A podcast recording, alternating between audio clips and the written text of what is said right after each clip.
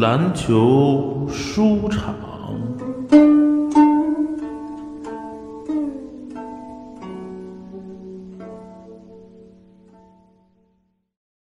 大家好啊，欢迎收听篮球书场节目。本期节目我们继续给大家说《蓝史通鉴》，请大家收听。书接上文，我凯虽然运气十分的差劲儿，不过这并没让我老爹停止每年更新机票的稳健脚步。每年他都为球队祈祷，希望这一年这凯尔特人队啊能够调转个三百六十度。虽然这听起来有点奇怪，但作为篮球迷，高潮之后又尾掉，尾时比从来没高潮过要郁闷多了。让我们把一个篮球队想象成一架飞机，要是你从来没坐过头等舱，那每次挤进桶舱时，你也压根儿就不知道自己错过了些什么。但要是你都坐了几年头等舱，座椅靠背一直是放下来斜靠着的。腿都能舒舒服服地伸开，小酌着免费的高级饮料，吃的是牛排和现烤的巧克力饼干。四邻不是名人就是谁家的少奶奶，自我感觉像个王子，那又怎样？这会儿再回到统仓，你整个航程都会大骂：“我靠！”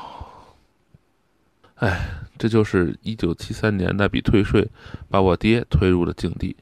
二十载辉煌篮球岁月，一满仓欢乐记忆相伴。年年四五十个夜晚，璀璨历史带球队书写，然后更进一步。你觉得这世上不可能有更美好的事儿了？你居然有机会去全程追踪史上最佳球员之一的整个职业生涯。后来，一切都慢了下来。我凯每况愈下，从头等舱退回了统舱。球迷们年年寄望，希望这只是暂时的挫折。希望我们会再度上行，即使这意味着每年都花头等舱的钱买统舱的票。我爹也不曾在意，他一直为再次收到请坐到飞机前面头等舱的邀请做好了准备。他永远都做好了这种准备。他决心已定，每年春天都要买我开的机票，不管会发生什么。对于那些从未亲眼目睹大鸟。魔术师、帮主、七十年代尼克斯、零一年的湖人，任何与球迷同呼吸共命运的伟大球员或球队鼎盛时期的人，他们恐怕很难理解之前头等舱和和统舱那一段的含义，除非你曾亲身经历过那些伟大。博德的影响与时俱减，这在任何一位。伟大的运动员退役后都概莫能免。他自己在一九八六年就预言道：“我所知的只是人们习惯于忘记过去那些伟大的球员曾有多么伟大，对我也会如此。所以呢，只有故事和八卦会流传下去，就如 YouTube 视频片段和 ESPN 的经典镜头。但总体而言，这远远不够。”二零零七年春天，我无意中发现 NBA TV 在重播约翰·哈弗里切克的告别赛。这节目是在周日早上播的，可能只有我和哈弗里切克一家在看。那场比赛让我意识到两件事：其一，开场跳球晚了八分半钟，因为从 Hold 的入场介绍开始，全场凯密的欢呼声就不肯停。试着脑内想一下，这要是发生在二零零九年呢？要知道，这是整整八分又三十秒，比《s e d r y to Heaven》还长，比新英格兰爱国者队在第三十六届超级碗中的最后一次制胜进攻总共花费的时间（括弧包括停表）还要长，比本能里所有的限制级镜头加起来还长，比 Steve Wonder 最长的格莱美获奖发言还长，比我们相信里奇·马丁是个直男的时间还长，比《Chevy Chase Show》的第一集还长。比洛奇里最高潮的拳赛镜头还长，比贝克汉姆让全美国重新觉得足球还是回事儿的时间还长，比杰夫·罗斯在 YouTube 上任何一期的 Roaster 还长。嗯，这一段呢，这个西蒙斯呢举了一堆西方文化的人物的一些节目的一些例子，来比这八分钟。嗯，我给大家说一说这里的大概意思啊。Starway to Heaven 是那个七匹零飞艇，这是一个乐队的经典之作，七十年代的这个年轻人圣经。这首歌呢确实有八分钟。还有 Chevy Chase Show，Chevy Chase Show 呢是九一九九三年福克斯台极其失败的一个深夜脱口秀节目，只播了五周就停播了。这里就说它很短。嗯，Jeff Rose，Jeff Rose 呢是一个主持人，外号叫吐槽将军。Jeff Rose。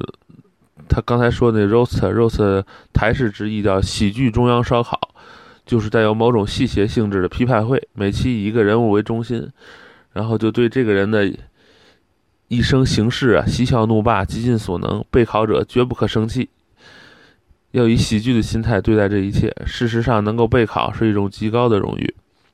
Jeff Rose 呢是 New York Friars Clubs 著名的烤肉者，就就是 Roaster 的主持之一。然后呢，这个他有一个著名的节目啊，就是 Jeff Rose 德州监狱的吐槽大会，狱友批斗大会啊，这个大家可以去搜一下 Jeff Rose 德州监狱吐槽大吐槽大会，还是挺有意思的。然后最后呢，替这个翻译的朋友呢说一句，这个西蒙斯，你这个话痨，少逼逼两句，少显摆你多知道能会死啊！查这些注释和我念这些的东西都超过了八分半了，好吗？啊，继继续刚才说的啊，其一是开场晚了八分半，其二啊，其二，根据 CBS 古旧的中场统计图，哈弗里切克截止1978年4月9日的统计如下：参赛场次最多1269场，参加季后赛场次最多172场，唯一一位连续16个赛季得分超过1000分的球员，职业生涯总得分历史第三，26,895分。职业生涯总上场时间历史第二，四万六千四百零七分钟。三十年后看到这些数据，我神神的震惊了。是，我记得哈弗里杰克为我们获得了七六年总冠军，也记得他是那个年代最好的球员之一。他是个天生的筋肉怪兽，每场能打四十二到四十四分钟，毫不疲倦。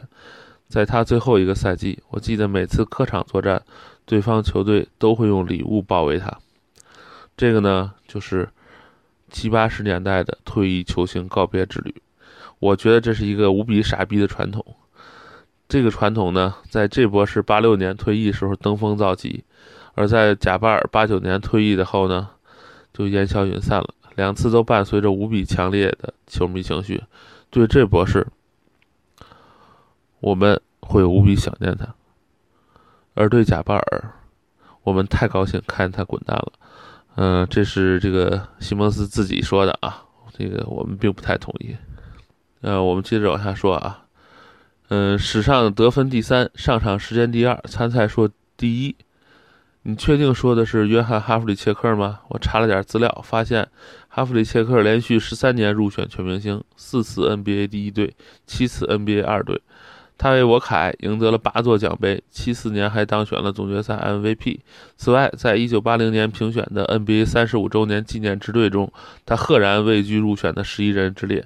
即使到了今天，他在得分榜上仍高居历史第十位，上场时间第八位，季后赛得分第七位。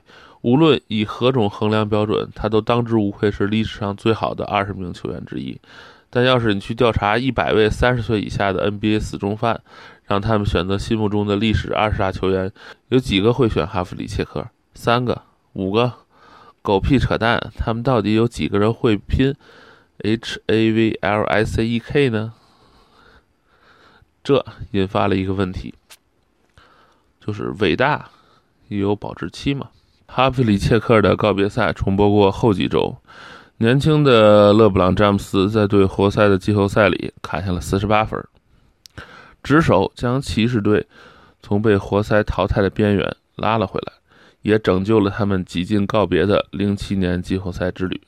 很显然，这的确是件了不起的事儿。不仅马尔夫阿尔伯特称此神迹为季后赛历史上最伟大的演出之一，而且我们确实觉得这一晚成了武皇职业生涯的突破点。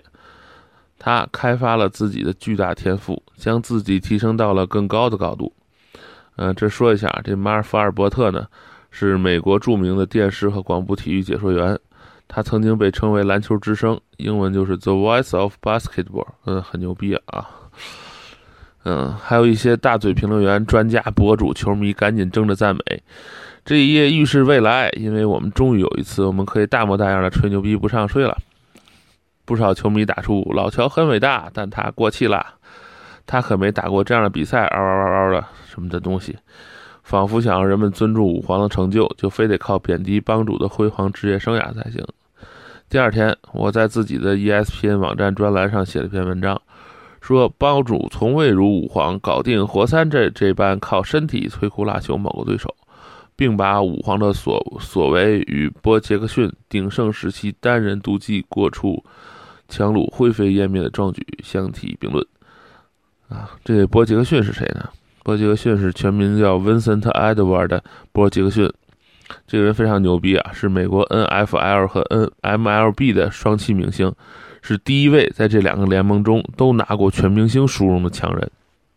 嗯，NFL 中呢效力于洛杉矶突袭者队，在 MLB 呢曾经效效力于三个球队，一个是堪萨斯城皇家、芝加哥白袜，还有一个加利福尼亚天使。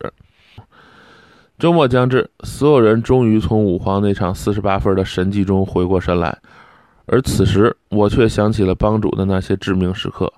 飞翔对决德雷克斯勒，坠落九二总决赛，完爆莱利的纽约肉棒群，九八年第七场罚球刀挂步行者，公牛生涯结束前面对犹他一系列的逆天表演。但尽管如此，我终究还是没能免俗。这就好比当兰兰已成为往事之后，她的熟女韵味韵味与我也就渐渐变成了年老色衰。漫漫长夜，我更多的选择了峰峰姐的怀抱。曾虽然我曾发誓要与兰兰终老。但所谓前浪后浪，喜新厌旧，月末如是啊。来年再续是我最喜欢的书之一。体育专栏作家麦克卢皮卡的和好莱坞编剧威廉姆戈尔德曼，在其中几个章节里专门对纽约体育界一个特别疯狂的年份进行了描述。他们从体育迷的视角出发，在其中关于张伯伦到底给后世留下了什么这一问题里（括弧我觉得是一堆孩子）。啊，格尔德曼写了一段题为“直到死亡”的文字，并在其中展开了热烈的驳辩。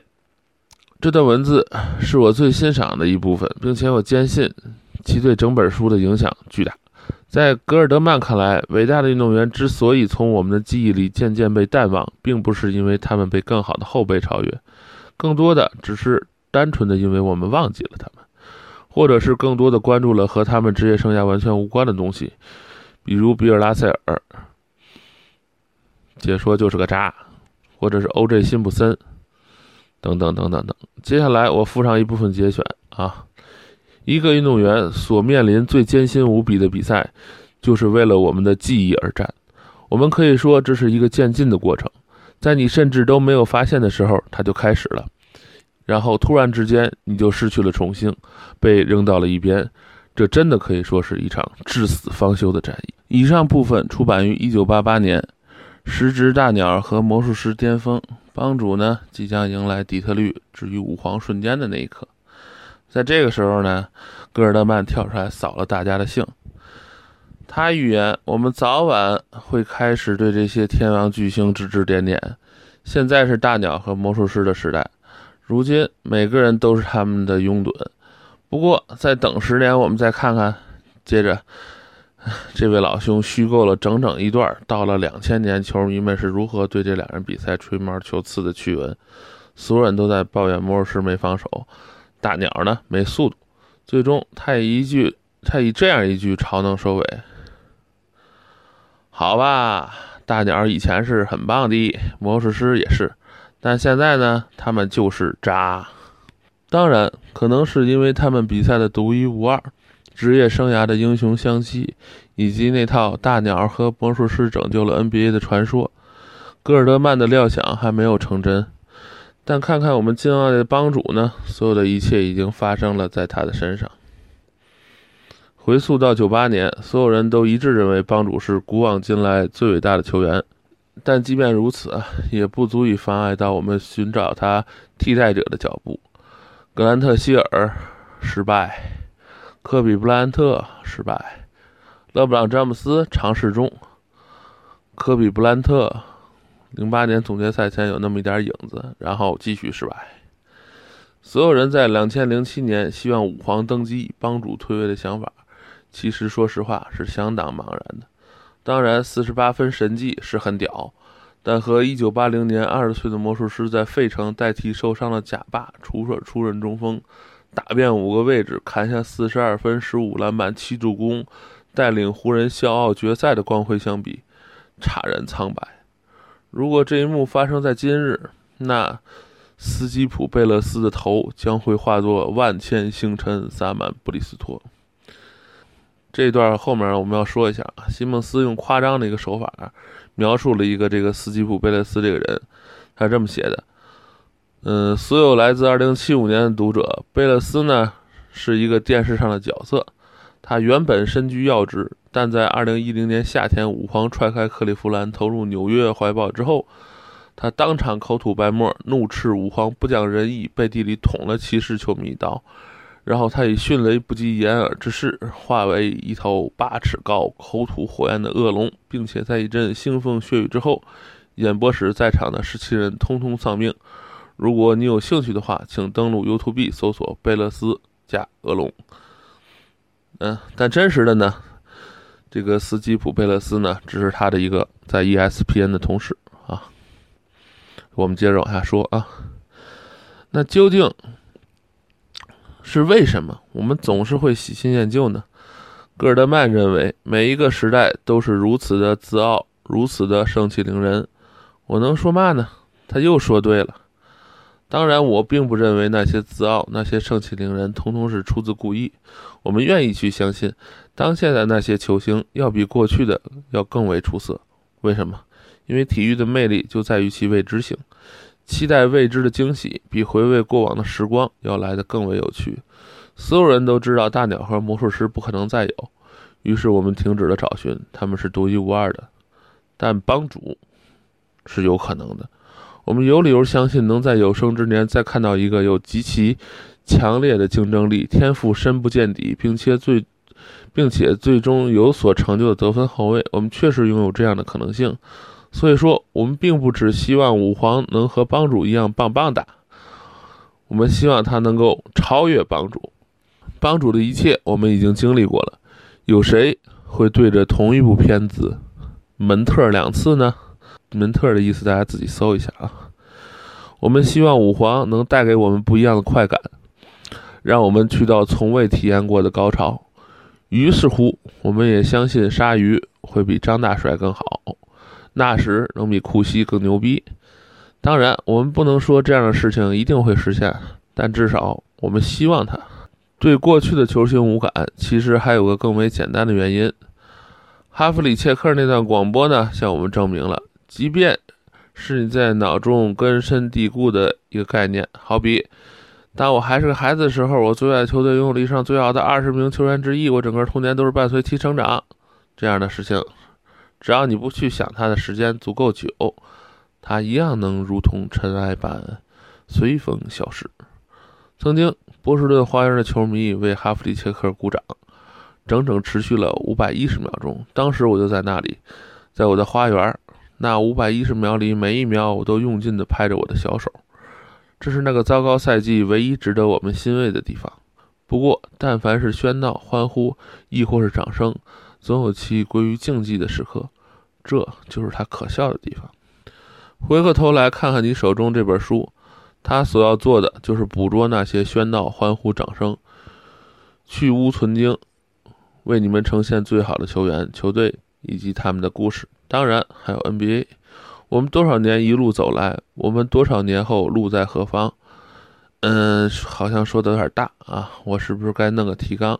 算了，管他呢。当你读完这本书的最后一页，所有的一切就都有了意义。我发誓。话说，哥现在年纪也越来越大了，记性越来越不好。哥脑子里那些体育经典开始变得有那么一点模糊，这实在让哥很困扰。这其中最让哥郁闷的就是篮球。这项运动可不光是数据那么简单。所以，在我脑子不中用前，我决定把我的记忆、见解、想法统统写下来，或者说，在快船主场那帮。射体育小子把我们弄死之前，我得把他们写下来。妈了逼，随便吧。呃，说说一下啊，刚才我觉得这个比尔·西蒙斯刚才写这段完全是一段稀里糊涂的东西啊，我也不知道他要说什么。我们接着往下说啊。举个例子，我们来说说博德。总的来说，博德有出众的身高和协调性，他在球场上所做的一切相当完美，就是这样。不过你不能说他是一个超级英雄，因为他并没有救人性命于水火。或是让这个世界变得更美好，但同时，英雄主义在他身上得到了淋漓尽致的体现。每个新英格兰人都坚信博德天下无敌。多少次，我们都目睹了他战到了最后。渐渐的，我们开始盼望他能给我们带来胜利。而当他确实为我们带来无数胜利的喜悦之后，我们和他就成为了一体，永远。我在这里说这些，是因为我和他共度了那些荣光。而不是要证明我在你们眼里是不是一个合格的篮球评论员。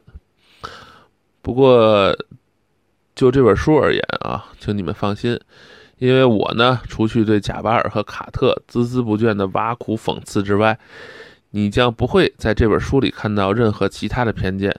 即便，嗯，我下面说的话，这个科密们要当心啊，不要震动太大哈。这是西蒙斯自己的自己的意思啊。即便如扎科这样阴险、做作、讨人厌、玩弄女人、没有诚信、不善交际的伪君子，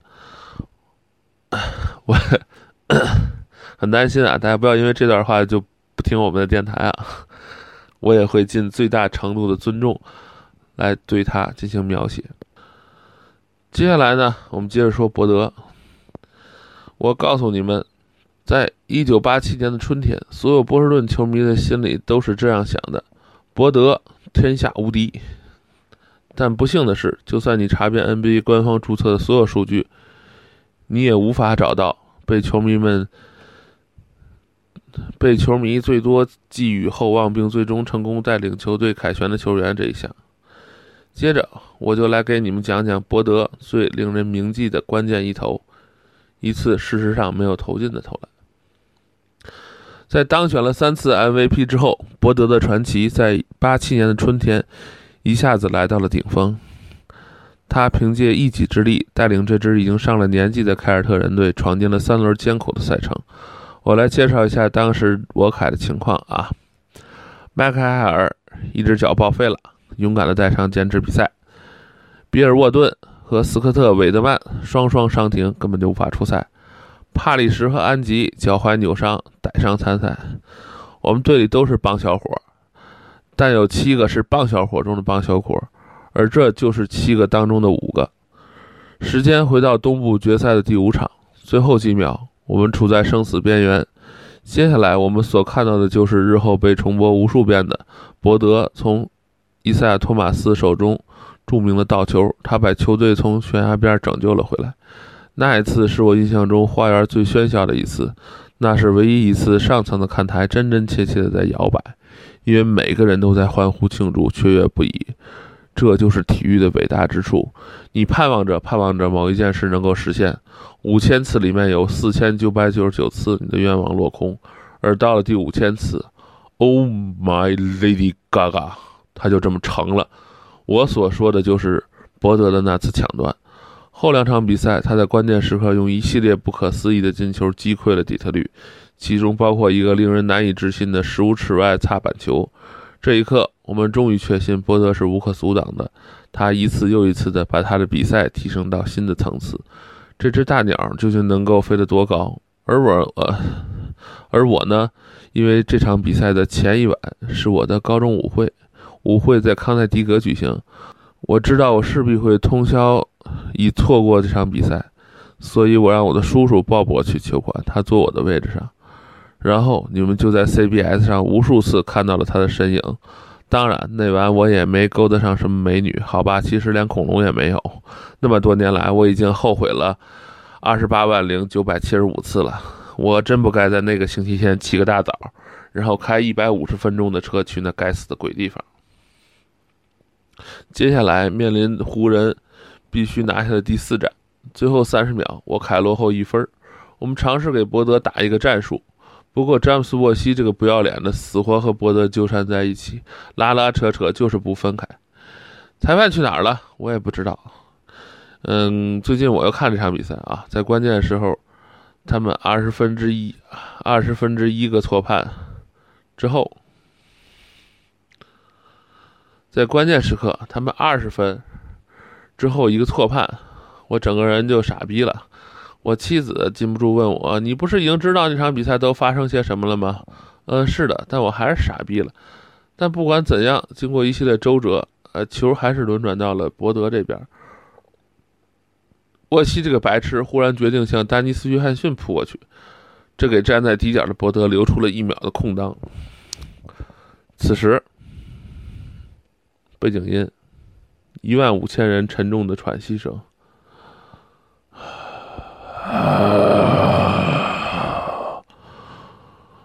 然后约翰逊把球倒给了博德，后者接球站稳，在湖人替补席前张弓搭箭，三分蓄势待发。背景音，背景音，一万五千人虔诚祈祷。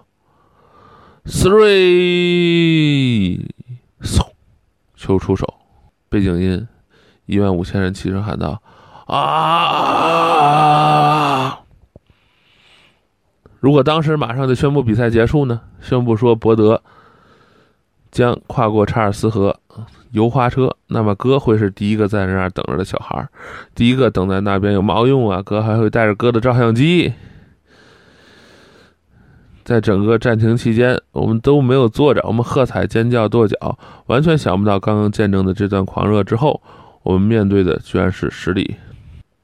湖人队又使出了他们一万年都不会变的“不把球扔给卡利姆，我们会死”加裁判不帮我。裁判会死战术。加巴尔再次走上罚球线，第一罚命中，第二罚偏出。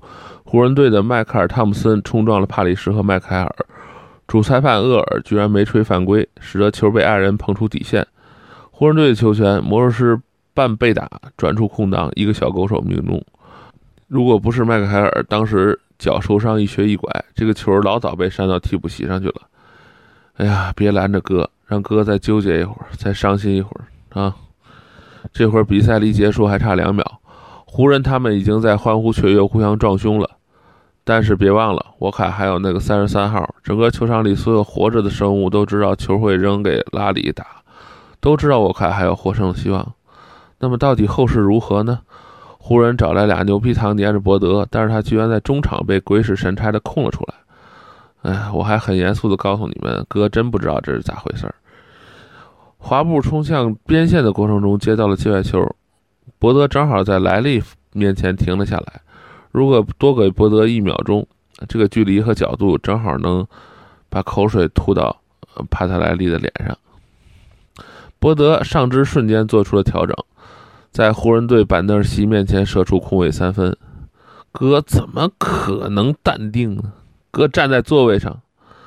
啊！激动的差点屁滚尿流。哥当时愿意拿任何东西去赌这个球会穿网而过。哥愿意拿辛苦收集多年的棒球球星卡去赌。哥愿意拿哥心爱的小霸王游戏机去赌。哥甚至愿意拿哥下半辈子的幸福去赌啊！哪怕我下半辈子打一辈子光棍。当然啊，谢天谢地谢亚龙，哥没拿这个去赌哈啊，所以哥还是很幸福啊。当时就算是湖人球员也认为这个球要进了。而且，如果你仔细看录像的话，你会发现湖人队替补韦斯马修斯蜷缩蜷缩着站在博德后面，像三岁小孩看到恐怖片里面的谋杀镜头一样的尖叫。你会听到球迷们发出各种各样的怪叫，这种喘着粗气、这种喘着粗气的声音，大概是说这个意思：我靠，咱要见证篮球运动史上最伟大的一射了！你可以把录像停在球打铁之前的任何一个时间点上，怎么看球都该进。这个球本来就该进，结果这球他妈的就是没进。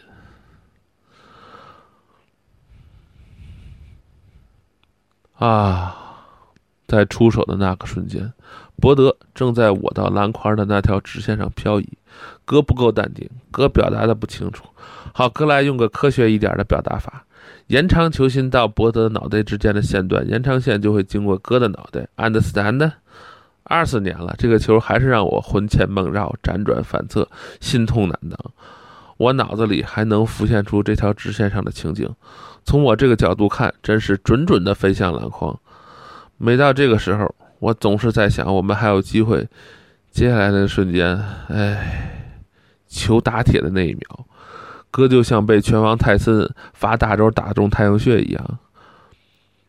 博德没投进，绝对是小概率事件，就差了那么一点点，就差指甲盖那么点长度就进了，啊，就差不能再更一点点的一点点啊！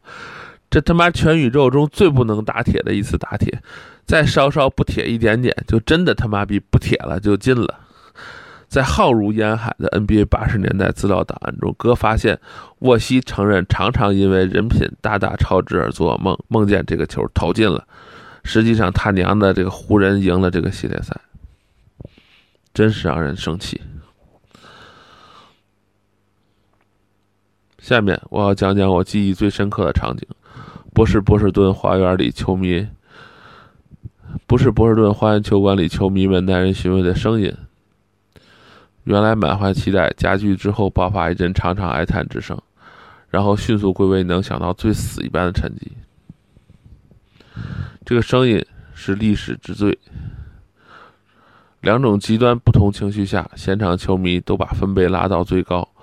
分贝最高的啊，到最到分贝最高的哦，大家可以自己按照这个发音体会一下啊。不是这个声音，这个不是我印象最深刻的场景，也不是场上手舞足蹈的湖人队球迷、湖人队球员，他们就像十二个人一起中了彩票头奖啊！当然，他们自己也知道这回败多少人品。也不是我周围人们惊讶的表情，每个人都呆站着，还能怎么个呆法？当然是目瞪口呆了，眼睛死死盯着篮筐，完全不相信这一切。不不不不不，哥记忆里都不是这些，哥记忆里最深刻的就是拉里，随着球打铁而去，那一刹那，他就像被冻住了那样盯着篮筐，即使湖人队已经在他身后欢呼雀跃了，他仍然觉得不可思议，就像我们一样，他就是不相信眼前这一切。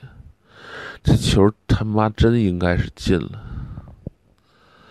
这一幕就这样收场了，博德也随着垂头丧气的球员们啊、教练们一同离开了球场。他通过通道，就是我和我老爹旁边的通道的时候，看起来他跟我们大家一样困惑。这之后，你能在电视里看到我，我在哪儿呢？詹姆斯·布朗。采访摩尔斯·约翰逊的视频里面，后面那个穿着蓝色 polo 衫、神似《成长烦恼》里面科克·卡梅隆的帅哥，卡布克·卡梅隆演的就是那 Max Siver 啊，就是你哥西蒙斯。只不过当时哥的样子看起来就像是刚刚听说自己得了性病一样。我和父亲都坐在自己的座位上，像丢了魂儿一样。很久才能互相搀扶走出球馆，我们根本无法面对凯尔特人战败这个事实。你在电影院看过《拯救大兵瑞恩》吧？最后演员表放出来的时候，人们都变成了瘫子，一动都不能动。这个情景能体会吧？当时的波士顿花园就是这么个情景，人们就像屁股被粘了万能胶一样。我们下奇迹台阶，整整下了两分钟。这其中包括了我老爹，他当时瘫坐在椅子上，就像被人行刺了一样，他丝毫没有要起身的迹象。直到我对他喊：“喂，爸爸，我们走吧。”这这样，他的屁股也没挪开挪开一毫米。过了很长的几秒钟，我爸还是呆呆的看着我。这球真应该进，真该进。这球他妈怎么就没进呢？他抱怨着。那一晚之后，二十二年过去了，这个问题我还是不知道该怎么回答他。但是，对于篮球的其他问题，我都有了答案。要想知道答案和问题是什么？请听下一回的《蓝史通鉴》。谢谢大家。